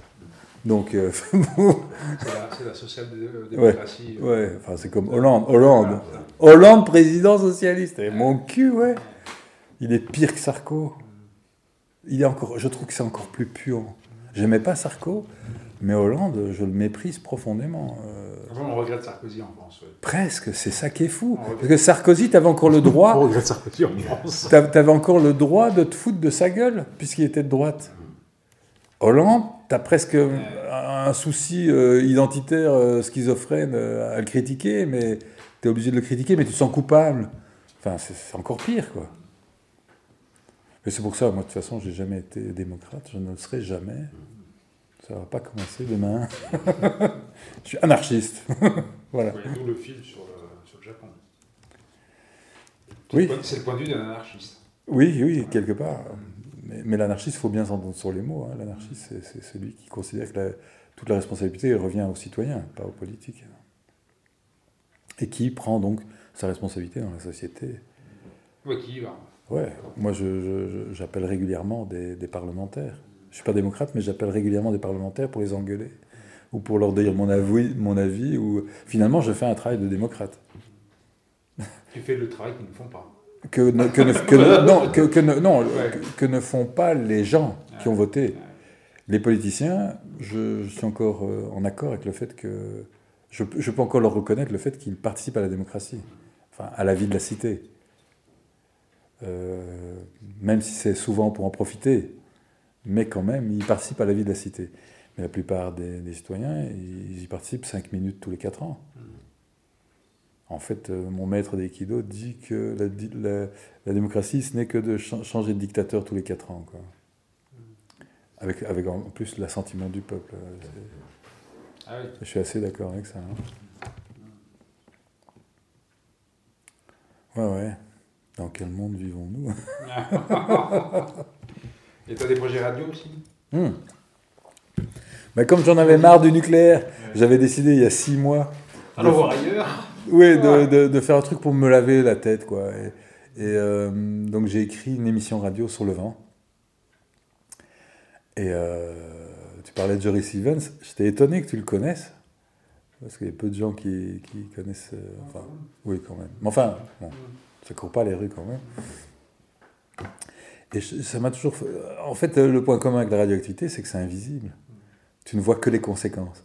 Et comme je suis assez attiré par l'invisible, le, vent, ça m'a fasciné. Donc, j'ai des copains qui, qui ont des coopératives d'éoliennes, etc. Donc, euh, je, m'étais dit que j'allais faire un truc sur le vent, mais un truc assez poétique. Et donc, euh, euh, l'héroïne principale de, la, du docu radio, là, c'est une petite fille de 8 ans, Zoé, qui est une espèce d'Alice au Pays des Merveilles, veux. Et elle monte sur l'échelle de Beaufort, et fatalement, plus tu montes sur l'échelle de Beaufort, plus le vent est fort. hein. et donc, euh, le vent l'emmène au Mexique, euh, où elle rencontre un ingénieur du son qui lui parle de comment il enregistre le, le- le vent. Euh, parce qu'il a une moumoute pour protéger son micro du vent, mais alors comment il fait pour enregistrer le vent? Enfin, tu vois? Et puis, elle, elle rencontre, elle, arrive à revenir en Europe sur un bateau à voile, et puis elle prend un ballon, et puis elle rencontre un climatologue, et puis elle monte en haut d'une éolienne. Enfin, bon. Je fais tout un, circuit avec elle, où on passe à travers vraiment euh, plein, plein, plein de, de domaines liés au vent, de façon un peu ludique. Et c'est un truc qui va pouvoir servir pour distraire les adultes, comme ça, tranquille à la radio à 10h du soir, tu vois, ce sera sympa. Où on passera aussi du temps à écouter des vents et tout ça. Mais ça pourra très bien servir aussi dans les écoles pour, euh, pour les enfants en une là. Là, là, donc, là, tu as écrit le projet. Ça, j'ai écrit et j'ai commencé à enregistrer. D'accord, donc tu as commencé toi. Bon, c'est 6 ou 7 jours de- d'en- d'enregistrement. Ouais. Mais là, j'ai eu des subventions et tout ça. Je suis content, c'est ma première émission radio. Et c'est très très gai, hein, parce que oh, je suis pas lié à cette putain d'image. Ah, c'est merveilleux, tu peux tricher comme tu veux. C'est oh, c'est gai. Ah, c'est oh là là. Très très gai. Et le montage, j'ai toujours adoré le montage son. Donc je le fais aussi moi-même. Et, et j'a- j'adore ça. Ouais. Et toi, quand est-ce que tu retournes au Japon? Écoute, euh, moi j'attends, euh, j'attends un financement là. Un financement? Ouais, j'attends un financement qui va, dé- qui va décider de la chose ou pas. Mais euh, je fais comme si je l'avais en fait. je fais comme si je l'avais. C'est le meilleur euh, moyen. Hein. Bah exactement, donc je suis, euh, voilà, je suis en train de. de Et ce sera ce, pourquoi Bah, toujours le, moi, je suis toujours sur la même lancée en fait. Hein. Que je suis vraiment ancré. euh, c'est toujours les mêmes rails depuis 2011 en fait. Hein. C'est, je suis en lien avec ces gens du festival et c'est voir ce qu'ils deviennent eux en fait. Hein. Mais quoi, tu fais alors donc des interviews Voilà, interview, et puis alors, tout, tout le- j'allais dire, tout ce qui fait sens dans le projet, c'est que je demande à des artistes de, faire des contributions, alors soit à partir des sons que je prends moi, dans, ces sons il peut y avoir de la voix, mais il peut y avoir aussi du fil recording, hein, euh, soit de, créer des pièces spécialement pour le, projet. Il y a une cinquantaine de contributeurs qui ont, qui ont participé, donc de- des gens connus, pas connus. euh, euh, et ensuite, ça, c'est comme un objet. Et euh, je réponds à des invitations. Là, cet été, on va, on va être dans un. Pendant tout l'été, on va être dans un centre d'art euh, en France qui, qui, est- qui s'est spécialisé sur les questions environnementales. Et donc voilà, tout, ce projet-là va être donné, euh, va être, va être, donné en écoute. En fait. Donc- Là, le, le festival, là, en mai, je reviens en mai hein, à Bruxelles Ah ouais? Pour le festival monophonique donc, que, que, que produit la CSR. D'accord. Voilà. Et il va y avoir une carte blanche pour le projet. Ah ouais. Voilà. Donc, je- Il faut je que tu donne, je donne- faut que tu me Ah bah bien sûr, euh, ouais, bah ça, bah Ouais. bah ça. Parce que j'adore. C'est là, alors- c'est à Scarbeck, hein, c'est dans les halles de Scarbeck. hein. Mais alors, euh, vous faites euh, écouter ça au public euh, voilà. qui, qui est assis, qui, qui écoute? Alors là, il va y avoir une séance d'écoute. euh, C'est en quadriphonie ou- Oui, oui, alors ça, alors ça système. voilà, elle m'a décrit la, elle m'a décrit la chose. C'est en quadriphonie hein. Alors- On est entouré de ça Ah, on va être entouré de sons. Alors c'est voilà, il y a des enceintes très spéciales. des très spéciales. Voilà, voilà, apparemment c'est quelque chose d'assez fort. C'est- euh, gay, hein. de- J'ai Voilà. assisté dernièrement à une présentation d'une radio dans un cinéma. Tout le monde est assis, Ouais. lumière s'éteigne et t'as la radio qui commence. Voilà. C'est étonnant. C'est étonnant. Alors moi j'en ai fait plusieurs. C'est très étonnant. C'est vraiment. C'est Pour moi, c'était nouveau. J'en ai fait à Fukushima ça. Ah ouais. J'ai fait ça à Fukushima City en lien avec l'université. Ah waouh. Et on a, on a fait une séance d'écoute publique comme ça. Ah, et, euh, on a fait une au carré d'art, on en a fait. euh, et là, ça va être ça. Donc, séance d'écoute publique, je donne deux pièces en intégralité. euh, une pièce d'une japonaise, euh, Tomoko Miyama, une pièce d'un américain qui vit euh, la moitié de l'année au Japon, la moitié de l'année aux États-Unis. Et que eux, eux, je les avais invités à l'INA GRM pour, pour créer leur pièce. T'es en relation avec Lina? Ben oui, c'est- ils sont partenaires du projet depuis le début, euh, ils ont ouvert, euh, ils ont ouvert les. Cool Voilà, d'être ouais, rentré là-dedans. Voilà, voilà. Mais et, euh, c'était les seuls, hein, je veux dire. donc, voilà, donc, ouais, ouais, ils sont Et ils financent. Non, non, non, le financement, c'est c'est 100% moi. hein. Mais tu vis comment là Ah, mais c'est pas mon. Moi, je vis d'autres choses. moi. Ah ouais, Ça, c'est. ouais. Heureusement que je vis d'autres choses. Je tu travailles comme directeur d'une centrale nucléaire. Voilà, exactement. Ça, pourrait, ça, pourrait être ça, ça pourrait être ça. pourrait être ça. Mais disons, disons que, je, oui, oui, heureusement, je, je gagne ma vie par ailleurs. Ah ouais. Heureusement. Ça me permet de, ça me permet de faire ça. Ouais, non, moi je suis euh, sans chômage, rien. euh, Mm. Voilà, mais indé- si je faisais que ça, je serais comme ça. Extrêmement euh, voilà, pénible. Je sais pas comment ça se passe en Belgique. Ah, mais je sais qu'en France, c'est très compliqué. Bah, moi je, cours après le pognon Ouais, perpét- voilà. perpétuellement Voilà, depuis euh, ça. 25 ans. Ouais, euh, voilà, je suis tout le temps. Ouais, Mais bon, j'y arrive. Je croise les doigts. Oui, parce que les projets sont, les projets sont faits, ils sont beaux. C'est vrai. c'est de- Ouais, et puis je. euh, oui, mais enfin, même, même que tu vois, bon, euh, je commence à avoir un certain nom dans le documentaire, pas auprès du public, mais euh, dans le milieu. Ouais, les gens, Mais euh, bah, ça suffit toujours pas pour euh, financer automatiquement mes films. hein. Mm. Par exemple, pour quand tu remets un dossier au ministère, il y a 30 projets en documentaire, et il faut, faut tomber dans les 3-4 premiers. Ouais, Je te jure que c'est hard. hein. ouais, C'est pour ça que mes, mes dossiers, je les chiade, mais Heureusement, je, heureusement, ouais, c'est du travail. C'est un travail colossal. Là, ça fait un mois que je suis dessus, Hmm. 8 heures par jour, le dossier, le dossier, le dossier. euh, et pa- parfois avec l'après-midi une interview d'un Afghan et le soir je continue. Ah ouais, euh, week-end compris. Hein. J'ai pas tellement de jours de repos moi. Mais c'est pas grave parce que ça me passionne. Euh, ce que je suis occupé à découvrir au Japon là est tellement incroyablement passionnant. Et quand je parle de ça aux Japonais, je réalise que je leur fais découvrir des choses qu'ils ne- n'avaient pas réalisées. Parce que quand tu vois qu'il y a Fukushima, après Hiroshima, bon, la plupart des gens peuvent se dire, oh, ça, c'est pas de chance. Moi, je réagis pas comme ça. Moi, je me dis, putain, il y a un lien entre les deux. Il faut que je trouve c'est quoi qui fait que ces deux événements sont reliés d'une façon nécessaire et suffisante. C'est un, il y a un lien fort entre ces deux événements. C'est pas du hasard. C'est quoi? C'est quoi la raison? C'est quoi le sens caché derrière ça? Et alors je pars, je pars à la recherche et j'y vais quoi. Pff, des heures de recherche et tout, et je trouve. Et ou même si je trouve pas, j'ai une interprétation personnelle qui est tellement convaincante que tout le monde me la bouffe. hein. Ah ben oui, et peu importe, Hmm. parce que j'ai apporté du sens. Et ça, il n'y a personne qui peut dire que ce sens est vrai ou pas vrai. ça, mais ce que tu dis, c'est du sens. c'est un travail que tu fais aussi. Et c'est un travail que mm, peut-être les autres ne font pas. Ouais. C'est ça que je vois, moi. Je vois sur- ce que je vois, c'est qu'il y, a- il y en a quelques-uns qui travaillent comme des mules sur, sur ces sujets-là, et il y en a beaucoup qui viennent se servir directement dans les paniers. tu vois. Écoute, Ça, alors Dominique, ça, tu vois, ça- RAS, ça, je le RAS. vois, je le vois en direct. Tu as- tu en as vu direct live, ça. Tu as vu RAS Euh, RS, non, pas vu. sur les travailleurs du nucléaire? Non, Ça, il faut voir. hein, C'est un, c'est un- de mes films les plus importants, je crois. vu. Donc euh, ça, c'est vraiment il y a, il y a six ans. Ouais. Oh putain, il y a six ans. Ouais. Euh, J'étais à la rencontre des ouvriers du nucléaire, des, des invisibles, des, des sous-traitants. Et euh, j'ai interviewé euh, énormément de, de travailleurs. je les ai écoutés pendant deux ans, enfin, un travail colossal. Le film est sorti, il y a, il y a dû y avoir à peu près 20 projets qui se sont servis sur moi. Des gens qui n'ont pas du tout fait l'enquête. Ils ont regardé mon film. Euh, Certains m'ont d'ailleurs appelé pour avoir des adresses de travailleurs. Moi, comme un naïf, je leur ai filé. Et euh, je te jure, il y a une vingtaine de projets dont quasiment tous reprennent mes personnages. Que ce soit. Paris Match, euh, comment, Envoyé spécial, plein, plein, plein de gens. Même Grand, Central, un peu ça Grand. Central. Ce qu'on appelle le mainstream, tu vois. Grand, Grand Central est dû à mon film. Parce que le mec qui a permis euh, Grand Central, c'est un ouvrier que j'ai réussi à convaincre qu'il avait un génie d'écrire.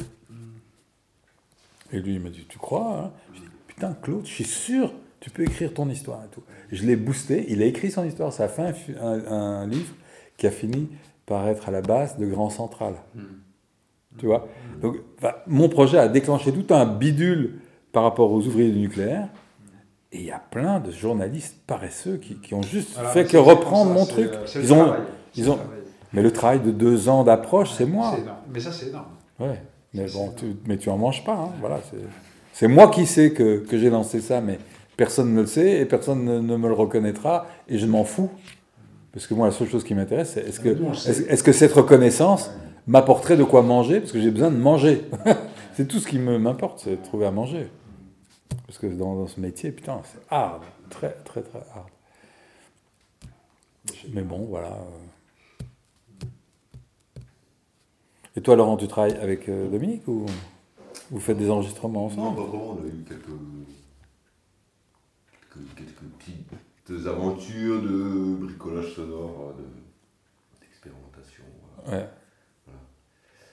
Il y a un grand projet, euh, un grand projet qui est en, Ouais, c'est un projet, je ne suis pas autant engagé euh, que vous, même si je l'ai été dans certains domaines. mais, euh, après, pareil, la vie fait qu'il faut manger, la famille. euh. donc voilà, non, sinon je suis ouais, sur un projet depuis quelques années, sur un, studio d'enregistrement de RTF des années 50. Donc, tout en rénovation de matériel. euh, Tu rénoves un studio de l'ORTF De l'ORTF, euh, tu, tu le remets en état de Je le remets 1950 en état, Si tu lui dis ça, il va venir. En état de Ah ouais, 1950 ah ouais, 1954. Waouh, avec des beaux vieux Ouais, mais- amplis à lampe, Ah, des micros, euh, du tonnerre de Dieu. Ah Tout est à lampe, toute la console de mixage est à lampe, les prix, non, ça, c'est un boulot. Quel boulot Mais quel boulot Oui, C'est c'est ça, ça, travail. 6 ans de travail en y bossant Six le ans soir, certains jours par semaine. tout ça. Et là, vous- là, t'as- filmé ça Il y a euh, quelqu'un qui a filmé ce, ce travail? j'ai- non, Non, j'ai- mais je vais, ouais, avec la radio, je vais documenter là, le, là, au retour des vacances, il appuie sur le bouton. Ouais. C'est qu'il a testé tous les machins. Ça, il faut- faut Ah enregistrer. ben, bien sûr que c'est un- c'est un- c'est une aventure extraordinaire. Il en, a, il en a à peine conscience, mais c'est. Ah oui, oui, c'est c'est- c'est- ah oui, c'est chouette ça. Donc après, l'intérêt, c'est de. Bon, je, je me suis vraiment fait plaisir à remettre tout ça en service. À l'ORTF. Enfin, je veux dire, euh, à Radio France. Voilà, c'était l'antenne locale de Radio France Ah. à Nîmes. Ah, à Nîmes. Donc, euh, l'ORTF a posé son matériel, tout ça. Tout- Dans chaque ville, ils avaient le même, ils avaient le même équipement, mais plus ou moins grand, plus ou moins une piste sur les antennes. Ah, Ça, c'est génial. Tu peux faire des trucs extraordinaires à partir de là. Ben, voilà. Qu'est-ce que tu vas faire avec C'est un studio de parole. Mais C'est qu'est- un studio de parole. Qu'est-ce que tu vas faire avec ça? En en premier temps, ce- mon, mon intérêt, c'était pour le mettre à la disposition des musiciens pour s'enregistrer. Donc il y a les magnétos, il y a Et Tu devrais faire une émission radio Ah, moi, je ah, dans le style des euh, années 50. Il faut qu'on fasse un truc. Dans le style des années 50. Avec, avec un présentateur qui fait Mesdames Ah, et non, messieurs, bonsoir Nous, tu vois, du mesdames et messieurs, bonsoir Ça, c'est un Belge tu vois, tu- tu vois, avec, euh, avec l'accent qu'ils utilisaient, le, le, le parler qu'ils utilisaient euh, à l'époque et tout. Il faut faire une émission, il faut, faut aller dans le trip 1950 à fond. On y- Avec la, la culture politique d'époque aussi. Ouais, bah ouais, enfin, je sais pas, euh, mais il y a des trucs à faire. Ah ouais, en tout cas, je pense que c'est euh, le projet lui-même, par rapport à la- à l'idée qu'on peut se faire de la technologie, de la fuite en avant technologique, ce qui, ce qui met en place lui, c'est vraiment intéressant. Ouais, c'est comme un rétrofrein, un énorme rétrofrein. On reprend le temps de tout repenser, on recompose un système et on va mettre le système à disposition d'un projet qui sera un projet qui aura compris ce qui se passe là. Tu vois, c'est pas un truc, euh, je le fais parce que c'est là, tu vois, c'est, je le fais parce qu'il y aurait eu tout ce- On va- toute cette aventure-là. Ça, Il ça- faut ça, recentrer les, recentrer les oreilles. euh. Et là, et euh, c'est marrant, il y a deux jours, on en parlait avec, euh, avec euh, Karine, mais en fait, il suffit d'un- maintenant d'un petit émetteur. Tu peux faire de la micro-radio, tu peux faire un petit. euh, voilà, donc. euh, Mm. Mais Website Radio va s'y intéresser. Ça, je m'occupe d'un- d'un radio, et je pense qu'on va. En tout cas, à ce moment-là, moi, je vais, le, je vais le documenter. Et puis ensuite, on va, on va voir s'il y a, s'il y a une aventure qui peut. C'est chouette. Et il est grand Il est grand comment? Des meubles. Je sais pas, moi. Cette pièce-ci la console euh, fait, euh, fait à peu près 3 mètres Ouais. de long Ouais. pour deux micros et 4, machines. Ah non. 4, 400 kilos. Ouais, là où, là où, là où ici. Et chaque- Il y a 15 esclaves Ouais, planqués voilà. à l'intérieur. Après, il y en a une autre console. Après, chaque euh, machine, chaque magnéto fait la taille d'un un peu plus grand que, que le four. Les platines vinyles, pareil, 200 kg, chaque platine. Pour la mono, hein, monophonique. C'est c'est un projet monophonique. C'est un projet mono. Voilà. En plus. Oh putain, mais quel travail de J'appelle ça l'enfance de l'art. C'est oui, c'est un travail de fou quoi. C'est un travail de fou.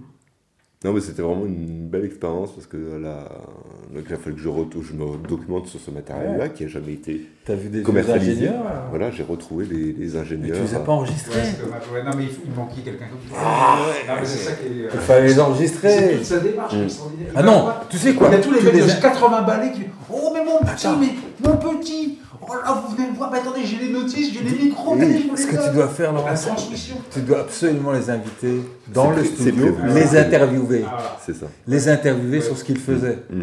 Ah ouais. C'est vrai qu'il faut que ce soit ça, Ouais. la mission. Mais là, là, tu vas récupérer J'espère qu'il va être. euh, Écoute, ouais. Il a mis la main sur un Ah oui, au retour, là, on- je m'arrête à Paris. euh, Mais chez le, le- un caméraman qui a travaillé pour la. Pour, non, non, non, pour la Thalassa, Ah, la chaîne, l'émission Thalassa. Et donc son père était perchiste à, l'ORTF. Donc il, voilà, il avait gardé dans sa cave plein de, de trucs comme ça.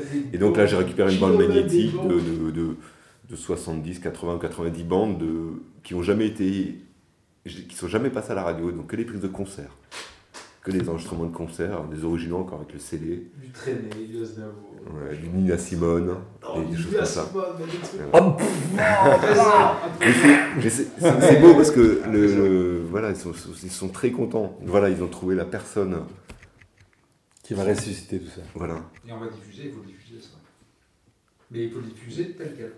Ouais. Dans, la, dans le. Dans le dans Avec l'équipement, euh, l'équipement, euh, voilà, c'est Voilà. des prises de son monophonique en plus. hein, c'est- On va pas s'amuser à les triturer sur ordi, aller rentrer là-dedans, aller essayer de faire une spatialisation.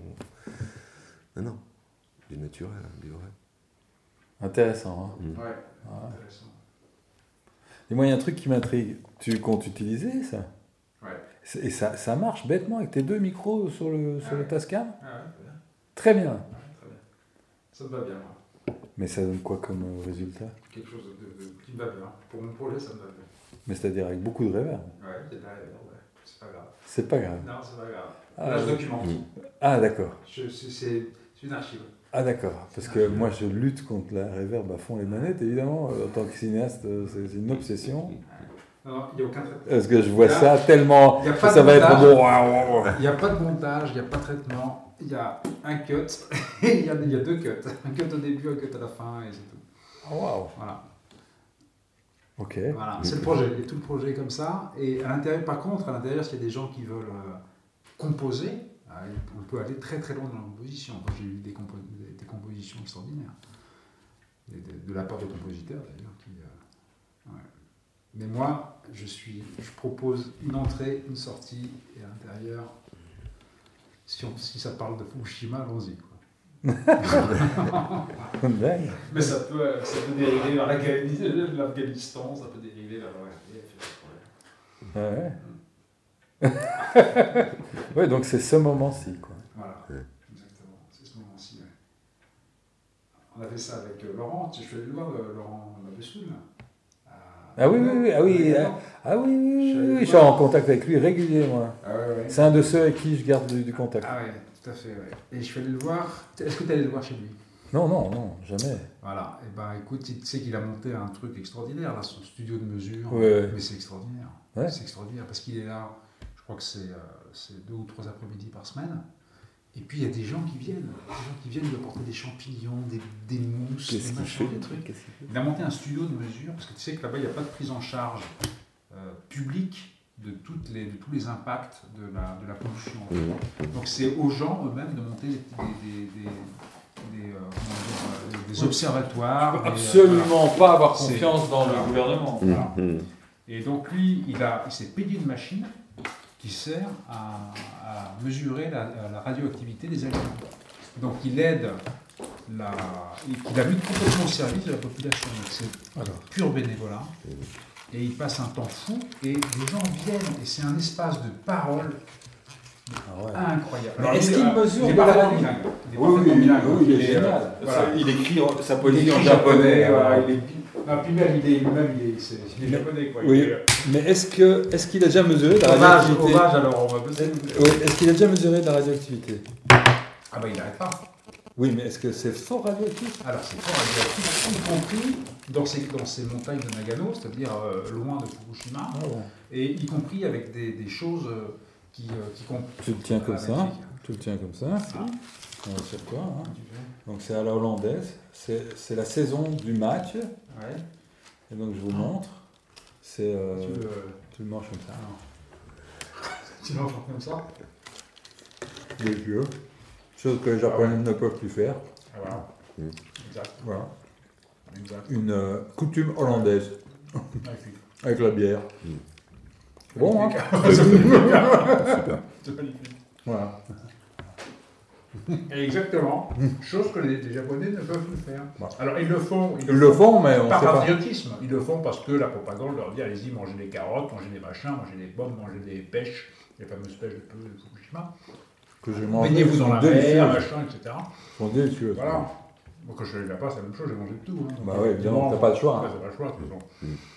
Mais, sauf que quand tu fais ça là-bas, bah, tu, voilà, tu prends ta dose. Tu te prends ta dose. Toi, c'est pas grave quand t'es visiteur. Eux, eux qui vont faire leur vie là-bas, ils ont, tu vois, des, côtés enfants, etc. Mhm. C'est compliqué. Et Laurent travaille là-dessus, en fait. C'est son, c'est son sujet. Ah, il est révolté, lui. Il est, ah oui, il est, il est en colère. Il est en Il est colère. en colère. Et sa colère ne passe toujours pas. hein. Ouais, non, non. Et voilà. Elle ne passe Ah, toujours Trois pas. ans après, il est, il est très en colère. Mais j'espère pour lui qu'à un moment donné, il va trouver la paix parce que Mm. il pourrait tomber malade à continuer d'être en colère comme ça. Oui, il ne faut pas qu'il se mette en danger, oui. C'est dangereux d'être en colère tout le temps. On va lui envoyer un message de, de, de- Bah, je, suis d'apaisement. sou- je ouais. suis souvent avec lui en, en relation. euh. Mais il est très en colère. ouais. Par contre, c'est des colères très éclairées. Oui, oui. C'est pas des colères euh, aveugles. Ah non, non, il se hein. renseigne. C'est-à-dire qu'il mais il ramène énormément de matière aussi, hein, Ouais. énormément d'informations, énormément de. Alors, je vais raconter une petite histoire. C'est bien qu'elle soit gravée un petit peu dans le, dans le marbre. Ouais. Il y a eu un article de, de temps en temps, la grande presse, le, le, les canaux d'information en mainstream s'emparent du sujet, ce qu'on disait, travaille à partir, de, travaille à partir des gens qui travaillent, qui travaillent vraiment, et puis ressortent des, euh, ressortent des, euh, des articles qui sont censés être des articles de fond. Dernièrement, le- un, un grand journal français a fait un article de fond sur, le, sur la situation à Fukushima Ouais. suite, suite à, la, à la fuite des 100 tonnes, là, il y a- il y a 10 jours de ça. Euh, Cent dans tonnes, la cent- des 100 tonnes? Il y a 100 tonnes de flotte, il y a eu un, soi-disant un robinet qui était mal fermé. ou Ah ouais, ouais, ouvert. Il y a une ouais, enquête ah de ouais. police, rends compte, il y a une, une enquête de police qui a été déclenchée. Et le journaliste du, du grand journal en question donne des données chiffrées. Il dit, voilà, il y a 230 000 becquerels qui sont maintenant dans la nature. Alors, sont trop- alors je, C'est des millions. Cinq hein. minutes après la- l'apparition, cinq minutes après l'apparition de l'article, il y, a un- il y a un poste de Laurent qui fait. Alors, je pense qu'il y a une erreur sur l'interprétation du système métrique japonais. J'ai 230 000 milliards. C'est un peu différent. C'est un peu différent. Et donc, alors, moi, je m'empare de ça. Il se trouve que je connais quelqu'un dans ce journal-là. Je lui dis attention parce que là, il est en train de devenir ton, pigiste. Il est en train de devenir la risée des, réseaux sociaux. Quoi. Il faut faut que ce soit corrigé. Et il a corrigé le truc. Mais tu te rends compte tout le travail, tout le travail, tout le circuit. Et si tu le fais pas, ça, eh ben ça passe. Ça passe. Tu vois ouais. C'est, c'est, euh, Et c'est Laurent qui est vigilant, mais alors. euh, Mais qui a, qui a- qui a un œil, qui a, vraiment, qui a vraiment un œil, quoi. Il a un œil, une écoute. Enfin, il est, il est en veille, euh, il est en veille, quoi. Il a un œil qui écoute. Ah, voilà. Il a un œil qui écoute, exactement. il, est, il est en veille, il est en veille. Il, Mais ce bam, ça, il le voit, bam, il le repère. Ce qui est marrant, c'est que euh, Laurent est un poète. Or, euh, la radioactivité est invisible. Et la poésie, c'est justement, mystère. c'est justement ce qui, ce qui C'est révèle l'invisible aussi. Tu peux pas parler d'amour. L'amour est invisible, donc il n'y a que la poésie qui peut le révéler, par exemple. Ou le mystère de la vie, enfin plein de choses. Et et il n'y a que la poésie qui peut révéler l'invisible. Et donc on a beaucoup parlé, Laurent et moi, de ça, de notre fascination. Parce qu'on est tous les deux fascinés par cet invisible. Ça ne veut pas dire qu'on l'aime, hein. on n'aime pas la radioactivité. Il est là. Mais parce qu'on on a, en tous les cas, lui et moi, et sans doute euh, vous aussi, euh, euh, quelque chose de- de- d'un peu poète, on peut s'intéresser à cet invisible autrement que euh, par les mesures de microsieverts, parce que sincèrement, ça veut rien dire un microsievert. Non. Bah, en tout cas, pour, pour le, déjà pour le commun, commun Non. ça veut rien Non, dire. dans l'absolu. Et, en plus, et dans l'absolu, ça veut rien dire parce que tout dépend où tu places les seuils. Comment Tout dépend, tout, dépend, enfin, a tout le jeu des seuils. C'est-à-dire, pour, un- pour un tel, ça veut dire, Voilà. c'est dangereux. Pour Ouais. tel autre, ça veut dire que c'est pas dangereux. Enfin, Oui, c'est c'est tout ça. le jeu des seuils. Ouais, c'est ça. Donc, euh, Est-ce que c'est un enfant qui le reçoit? Est-ce que c'est un, un adulte déprimé euh, Une jeune fille euh, enceinte voilà, c'est la question de l'impact et la question des seuils. Donc ça montre que l'objectivité de la science a trouvé ses limites. hein. C'est ça que ça montre. Sur cette question-là, elles sont évidentes. Elles sont tout de suite là. Ouais. Elles sont tout de suite là. Et effectivement, quelqu'un comme Laurent, il sa machine, c'est une vraie machine, c'est-à-dire qu'il a, il en a appris le maniement et, et euh, il est très rigoureux dans son maniement. Les chiffres qu'il te sort, les données qu'il te sortent, il tient ses cahiers de compte, mais c'est hallucinant ces cahiers de compte. hein. Chaque truc est noté, c'est ligne à ligne, c'est des, des- des trucs Excel, mais monstrueux. hein. Et à côté de ça, tu sens que ce qui sous-tend son, son énergie, effectivement, il la, il la tire de là, il la tire de la poésie. Enfin, il la tire. C'est. euh, Et de la colère, hein. ouais, Et la colère alors, la colère, oui, la colère. La ouais. colère donne aussi de l'énergie. Ouais, hein. la colère donne de l'énergie. ouais. C'est vrai que lui, il est très en colère. La peur, la colère et, et- et- et la On pense à lui parce que nous, on est là et lui, il est là-bas, donc on pense à lui ce soir. Moi, je pense à lui euh, souvent. hein. Souvent. On se fait des petits mails et on se dit pas grand-chose, mais on se dit oh, allez, vas-y, tiens bon. euh. Gambate. Ouais, exactement, exactement. Un, un- un Français qui s'est établi, euh, qui s'est établi à Tokyo il y a, une vingtaine d'années, je crois. En fait, j'ai demandé à, à Laurent de me choisir un poème par film des récits de Fukushima. Ah oui. Et donc euh, sur Arte, euh, devant chaque euh, film de, des récits de Fukushima, il y a un poème. Ah, choisi par Laurent. Oui, D'accord. écrit, il y en a écrit par lui ah et, et- il, a, il a demandé à des amis de. d'en- Ah, c'est des haïkus. Oui, ah voilà, c'est des haïkus. Ouais. Mm. Que nous, on est en train de, qui nous a redonné, il nous a redonné ces haïkus là, et, et on les a intégrés à ce qu'on va faire cet été à la Maison Laurentine. Il, va y a, il y a une immense sculpture, donc c'est une espèce de chien de garde qui a plus de 50 de haut, et tac, on va coller tous les tous les poèmes sur la sculpture. Si je peux y aller, moi, au- à l'inauguration de cette sculpture, je ferai peut-être des images. On verra. Et il y aura tous les sons de, de ce travail-là. Mais donc, le travail de Laurent sera là. euh, dans ce travail-là. Ah, mais je savais pas, je me rappelais plus que c'était le- les, les- poèmes sont intégrés dans les films. Ah, non, toi, je me rappelais plus de ça. Non, pas dans, pas- pas dans les films, mais sur les pages de. Sur les pages euh, de présentation. Ah, d'accord. Ah oui, dans le. Ok. Sur le site d'Arte. Alors comment je vais retrouver Je me rappelais plus. que je retrouve. euh, C'était comment Arte? euh, slash- Et en Ça, fait, c'est une des premières personnes que tu as rencontrées. Laurent. Oui. Par rapport à- Alors, Laurent- Suite à. Comment est-ce que je l'ai rencontré? Je ne plus comment je l'ai rencontré. Bah, très vite, hein, on tombe sur lui. Mais très vite, on tombe sur lui parce qu'il est omniprésent, en fait. Il est omniprésent. ouais. Il est vraiment très, très actif et très en colère. Parce que, alors, lui, il dit c'est parce qu'il a une fille. Il s'en veut énormément. Il s'en veut pour sa fille, en fait. Mais il s'en veut à lui-même. Tu vois Il s'en veut à lui-même. Il dit voilà, on a, on a une responsabilité. C'est vrai que notre génération, on a une responsabilité. De la génération de nos parents, ben, encore plus. Tu vois, excuse-moi, Donc, sur les récits de Fukushima, tu as la série, il y a le réalisateur, les poètes. Et là, j'ai- Ah oui, voilà, ça, j'ai oui, créé bah, ça. voilà, c'est ça, oui, J'ai créé ça pour, euh, pour qu'ils aient une visibilité. Voilà, d'accord. Et donc, euh, Ah, moi, j'ai fait la même chose. Acheter le livre. On a fait la même chose. Moi, j'ai la même chose. Moi, j'ai cité le, j'ai cité le bouquin dans le, dans le projet. Il est, il est, c'est terminé. Il est épuisé hein, le livre. Ah ouais, Ouais, Ah bien. Tu, le trouves plus dans le. Ah bien. ils sont tous vendus. Tous les exemplaires. Mais il y a aussi des poèmes. Où est-ce qu'ils sont les poèmes? C'est bizarre ça. Normalement, il y a aussi les poèmes. Où est-ce qu'ils sont? Ah voilà. Désormais et pour longtemps, il n'y aura plus d'enfants pieds nus sur le gazon. Ça, c'est pour cet épisode-là. Mhm. Quand tu chantes. Bon, je n'y ai pas accès parce que je suis belge. Ah bon? Et alors? Alors, j'y ai pas accès. Parce que la série a été. C'est un, un drame. La Ah série a été aussi diffusée par la RTB, qui l'a très mal présentée. Mhm. Et euh, donc, comme je suis belge, je n'ai pas accès à la version française. Ah ouais? Incroyable. C'est petit, ça. hein. Ah ouais, c'est bizarre, ouais. Bon. Ah bon. C'est comme ça. hein. Mm. Et donc, enfin, j'ai tout Ouais. fait pour qu'il ait une visibilité. Ah ouais. Ah ouais.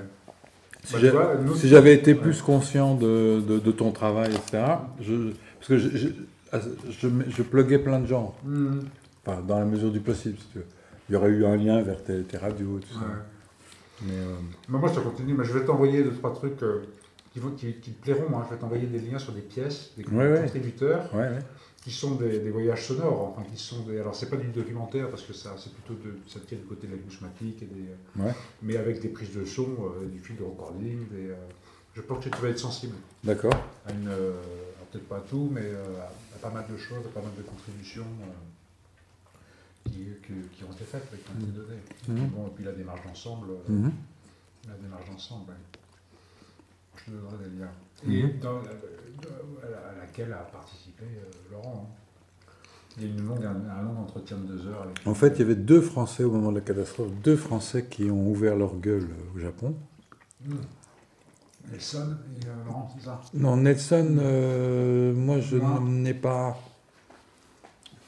J'ai des contacts, mais lui, euh,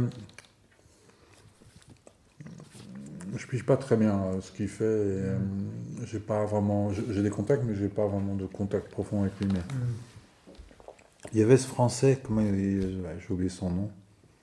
Je l'ai méchamment aidé, même, même financièrement. Je l'ai aidé à quitter le Japon. Avec sa famille, Oui, tu euh, les filmes d'ailleurs. C'est ceux que tu filmes. Non, non, non, non, non. Euh, comment il s'appelle Un Français. euh, oh, J'ai oublié son nom. Le Français qui gueulait là sur Internet. euh. Ah, mais oui, exact. J'étais Ah, oui. en contact Ah, avec mais lui. exact. Je devais, je voulais faire un film sur lui. Exact. Je devais aller le filmer. En fait, c'était ça mon premier projet. Exact. Et puis un, un coup de gueule énorme euh, sur YouTube et qui a fait des vues. Enfin, au moment même où ça arrivait, si tu veux, c'était vraiment ah, ça, ça nous arrive, qu'est-ce qui nous arrive? Mhm. Et le, le- le- effectivement, je me rappelle plus de son nom, mais je. Ça va me revenir. Ouais. Mais euh, ce gars s'est avéré être un type pas du tout clair. Ah ouais? Hein, Et donc je n'ai pas pu euh, aller plus loin. Mais en plus, je lui ai filé du fric. Tu vois. Ouais. Donc euh, il y a un petit côté arnaque comme ça qui me reste toujours en travers de la Ah gorge. ouais. La suite, euh, Ouais. C'est pas grave. c'est ça, comme ça. ça peut arriver. Ça peut arriver. Mais euh, donc il y avait lui et puis il y avait Laurent. Hmm. Alors il y avait d'autres Français comme euh, Nelson et tout ça, Mhm. mais, mais euh, avec qui j'étais en contact, mais qui, Mhm. qui, qui n'avaient rien à proposer et qui ne disaient pas des choses très très claires. Hmm. Ou les gens qui ne font que gueuler, euh, à un moment donné très vite, euh, tu, tu vois, Laurent il gueule mais il fait son laboratoire, Ah ouais, ou il, il ah ouais. gueule et il fait des poèmes. Mais juste gueuler, Hmm. bon, voilà, ouais, ok, facile. Plein de gens qui gueulent. Mais gueuler et trouver dans cette énergie de, de colère euh, euh, de quoi faire de l'action. Ouais, il y a moins de gens qui, qui arrivent à faire ça. Et Laurent, lui, c'était son cas. Toujours. Oui. Toujours. Et Pierre, Pierre Fété? Pierre Fettet, bah, fatalement, je suis en relation, et surtout que mon, mon frère, euh, pour une raison tout à fait obscure d'ailleurs, euh, mon frère euh, informe plus sur Fukushima que moi. Ah oui, à fond. Et c'est c'est Monsieur Fukushima maintenant, À fond. ouais. Avec Pierre Fettet. Hmm. Ils sont à deux, quoi. Hmm. Et euh, Son frère Guy. ouais, c'est- moment donné, je me dis, mais c'est marrant. Je me suis dit, mais ah oui, il a eu un switch. euh, Ouais. C'était. ouais. Ouais. Ouais. Mais c'est beau. C'est une, c'est une histoire de, de fraternité là-dedans.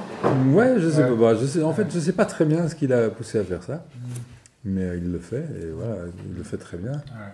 Donc euh, il informe. Mais euh, il y a, comment dire, euh, il y a quelque chose dans tout ce mouvement Internet euh, lié euh, à Fukushima qui, qui me déplaît Hmm. aussi. C'est pour ça que moi, par exemple, je n'informe pas outre mesure sur, Internet. C'est qu'il y a, il y a plusieurs choses. D'une part, il y a une sorte de complaisance à la catastrophe qui me dérange profondément. Euh, Gunderson, même s'il informe bien, ça lui fait quand même vachement plaisir chaque fois qu'il y a un, un réacteur qui est sur le point de s'écrouler. Euh, euh, même mon frère, euh, c'est comme s'il avait un plaisir quand il y avait un robinet qui fuit, quoi. Et ça, ça me, ça m'agace. Et je, me suis engueulé d'ailleurs avec pas mal de gens sur Internet parce que quand il y a eu cette publication des, des cartes qui montrent la diffusion de la radioactivité dans le Pacifique. Qui était, qui était erroné. en fait. C'est une carte hoax. erronée. Voilà, c'était- c'est un hoax. ouais. Et les gens postent ça sans réfléchir, Ouais, sans penser que. Quand c'est des hausses comme ça, à ce point, effectivement, là, c'est, euh, ça montre la limite du truc. Ça montre la limite du truc. Mais c'est-à-dire que les gens ne se renseignent pas. L'océan Pacifique, c'est énorme. Et montrer une telle pollution, c'est idiot. Alors, je dis pas qu'il n'y a pas de pollution, mais je dis que la situation est suffisamment grave pour, pour rajouter du délire. Tu vois? Et ça dessert euh, la réalité. Il faut chercher la réalité, c'est tout. C'est comme. euh, Il y a plein de gens qui essayent de me faire dire que à Minamisoma, la situation est absolument dramatique pour les enfants. Non Si c'était le, si, si c'était le cas, je, si moi je le pensais, je le dirais. Et, et- et- Peut-être j'y serais pas et allé. peut-être j'y serais pas allé, ou en y allant, j'aurais tout fait pour euh, que des enfants foutent le camp de là. Non, c'est encore pire. La situation est incertaine. Si tu sais, comme à Foutabac, qu'il faut foutre le camp, ah, il n'y a pas de photo, tu fous le camp. Et alors, il reste que le dernier homme dans la zone. euh, voilà. Ouais. Euh, c'est tout. Mais euh, voilà, quand la situation est incertaine comme à Minnesota, c'est là que c'est chiant. Parce que alors la société se divise. Quoi Tu t'en vas tu nous, a- Exactement. tu nous abandonnes Quoi Tu restes? Tu, tu ne penses pas à la Ouais, tu ne penses pas à la Ouais. Et, euh, et Laurent, donc, Laurent est très conscient de ça. Il travaille là-dessus. Enfin, c'est- une obsession pour lui. ça. Ouais. donc moi je suis un peu, comment dire, euh, je lutte énormément contre euh, toutes ces informations catastrophistes. Et je- ça me, ça me pousse même, très bizarrement, à prendre un, un- un- un contre-pied, à dire Mais euh, qui vous dit que c'est si grave? Alors que c'est pas ça que je pense, mais il m'entraîne à ça. Parce que c'est énervant des gens qui veulent tout le temps voir que c'est euh, extrêmement catastrophique. Oui, c'est extrêmement catastrophique, mais il n'y a pas besoin d'en rajouter. Et il faut aussi dire euh, euh, quand il y a des, nouvelles positives, et il faut aussi, je pense, avant tout, dire chaque fois qu'on ne sait pas. Parce que c'est ça les nouvelles qu'il faut dire par rapport au nucléaire. C'est on ne sait pas, on ne sait pas, on ne sait pas. Ça, c'est la vraie, pour moi, la vraie information. C'est de dire qu'on est incapable de donner de l'information. Et le problème, c'est que tout le monde veut faire croire qu'il donne de l'information. Alors, on se retranche derrière un discours scientifique, on mesure des becquerels, on mesure des machins. Mais, mais ça ne veut rien dire. Pour moi, ça ne porte pas de sens. Et euh, c'est pour ça que, bon, je, je- je- je- je regarde, hein, je regarde toujours les infos, fatalement. Mais euh, Tu, tu, tu es, tu es pas militant. euh, non, Là, tu es pas dans, ouais, tu es pas dans une démarche militante. non, je suis dans une démarche, euh, je dirais, Citoyenne. plus citoyenne et, euh, et aussi euh, dans une démarche presque métaphysique. Comme on a affaire à l'invisible, on rentre dans la métaphysique. Mais vraiment, on rentre dans. C'est plus de la physique, c'est de la métaphysique, euh, le nucléaire. Avec le monde quantique qui est fait d'incertitudes, de probabilités, euh, d'ondes, euh, de- d'in- de- d'instabilité, de... on contrôle plus rien. Là. Et donc tous ceux qui veulent faire croire qu'on contrôle, en disant que c'est grave ou que ça va bien, ils m'énervent. Donc je suis d'aucun des, des deux côtés de cette pièce. Je suis su- même pas sur la tranche, je suis ailleurs. Et on doit considérer que comme il y a un problème lié à l'invisible de l'atome, il faut aborder ce problème avec beaucoup de spiritualité. Puisque l'invisible, c'est Dieu. Ça demande de la spiritualité. Or, on n'aborde ça qu'avec du matérialisme. Euh, on manque d'argent, ou on investit de l'argent, ou euh, on, mesure, on mesure des microsieverts de je sais pas quoi. Autrement dit, tout ça, c'est lié au quantitatif, lié au matérialisme, au matériel. Eh ben, c'est pas du tout comme ça qu'il faut aborder cette question. Je dis pas qu'il faut pas de la science et qu'il faut pas mesurer les microsieverts, c'est pas ça que je dis, mais les gens se limitent à ça. Or, ça, ça doit venir dans un deuxième temps. Oui, il y a d'autres voies pour la connaissance. Bah, il faut, il faut, il D'autres faut, pour la connaissance. il faut- oui, il faut réfléchir à ce problème euh, d'une façon euh, radicalement différente. Et euh, ouais. donc, euh, pour en revenir à, à Internet et à Fukushima, je trouve que euh, j'entends peu de gens émettre des idées d'un niveau, je dirais, euh, spirituel qui me satisfassent. Quoi. Et par contre, je trouve ça chez Laurent, qui d'autre part mesure ses microsieverts ou ses becquerels. Et ça c'est bien, c'est avoir les pieds dans, la terre, je veux dire. Mais il écrit des poèmes sur ça. Donc il, aborde le côté euh, spirituel invisible. Et si on ne fait que l'un ou l'autre, on n'est pas dans la réalité euh, de- de- de ce qui se passe là-bas. Ouais, ça c'est mon point de départ. Ça. Mais je te, je te donnerai, euh, je t'enverrai un lien, je te donnerai à lire le, le manifeste donc, des gens qui organisent ce, fou- ce- ce- ce festival à Fukushima tous les, tous les ans, le 15 août, le 15 août parce que c'est la, c'est la, la date de capitulation, hein, c'est le, c'est le, le jour. Ouais, le- ouais, voilà, ouais. donc c'est vraiment c'est, choisi, hein, c'est un moment de défaite profonde, mais c'est au- aussi un moment où on peut se reconstruire autre chose. Donc, c'est très symbolique comme date.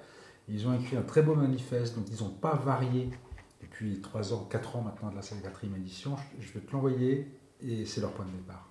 C'est leur point de départ. C'est euh, attention, il faut faire très attention, il y a d'autres voies pour la connaissance.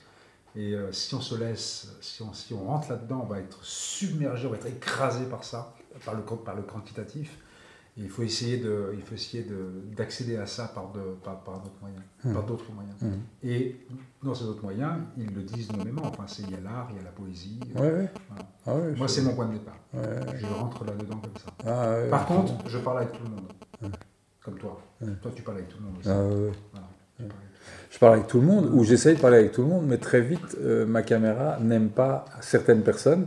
Et si, si ma, caméra, ma caméra n'aime pas certaines personnes, je n'arrive pas à les écouter. Et en fait, c'est pas tellement que j'arrive pas à les écouter, parce que je fais toujours des tentatives désespérées d'aimer n'importe qui qui se présente devant, devant ma caméra. Mais il y en a, malgré mes tentatives de les aimer, ils refusent, ils refusent de l'être. Et donc ma caméra euh, me tombe, ailleurs, me par tombe, ailleurs, me te tombe tombe des mains. des mains, et voilà. euh, c'est comme ça. C'est pour ça qu'on dit toujours que mes films sont subjectifs, et euh, bah, je, je- je- je le revendique. Ouais. Parce que justement, euh, euh, un autre mythe qui nous fout dans la merde actuellement, c'est le mythe de l'objectivité. Mm. C'est un, un mythe, ça a l'air de rien, mais c'est un mythe vraiment tenace et qui nous fout dans la merde. Pourquoi? Parce que ça nous fait croire qu'on ne participe pas au monde. Donc le journaliste, quand il se dit objectif, ça veut dire quoi? Ça veut dire qu'il regarde tout comme s'il était Dieu. Comme si, non, il ne fait pas partie du monde. Donc il est avant Heisenberg, avant le principe d'incertitude d'Heisenberg.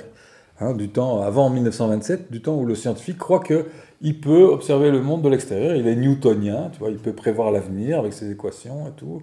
Il va pouvoir décrypter l'univers, euh, Dieu, le grand horloger, etc.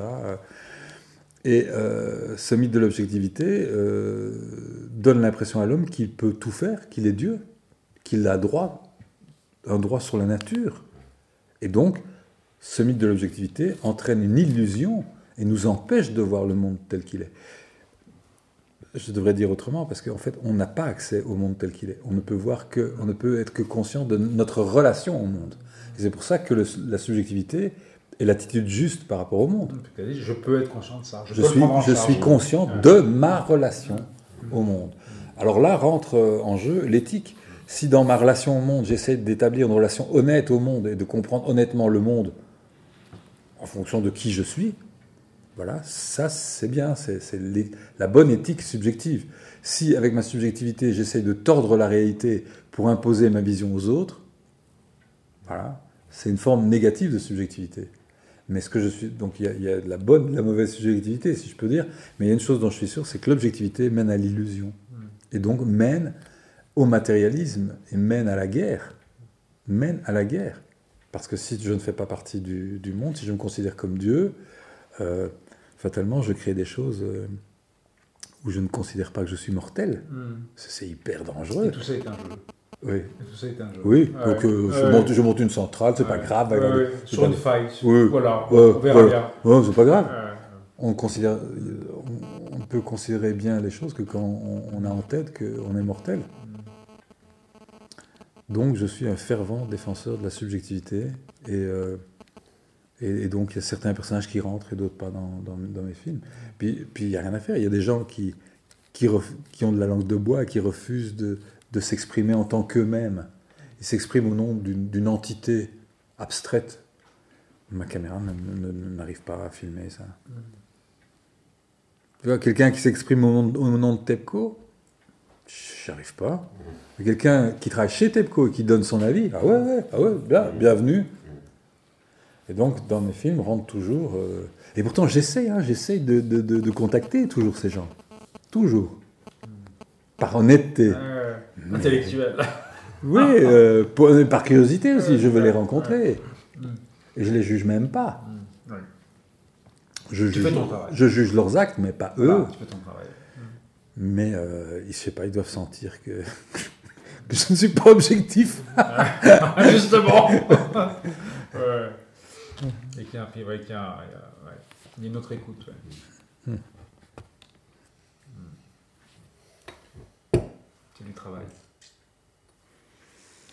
Alors, que vous allez faire à Bruxelles?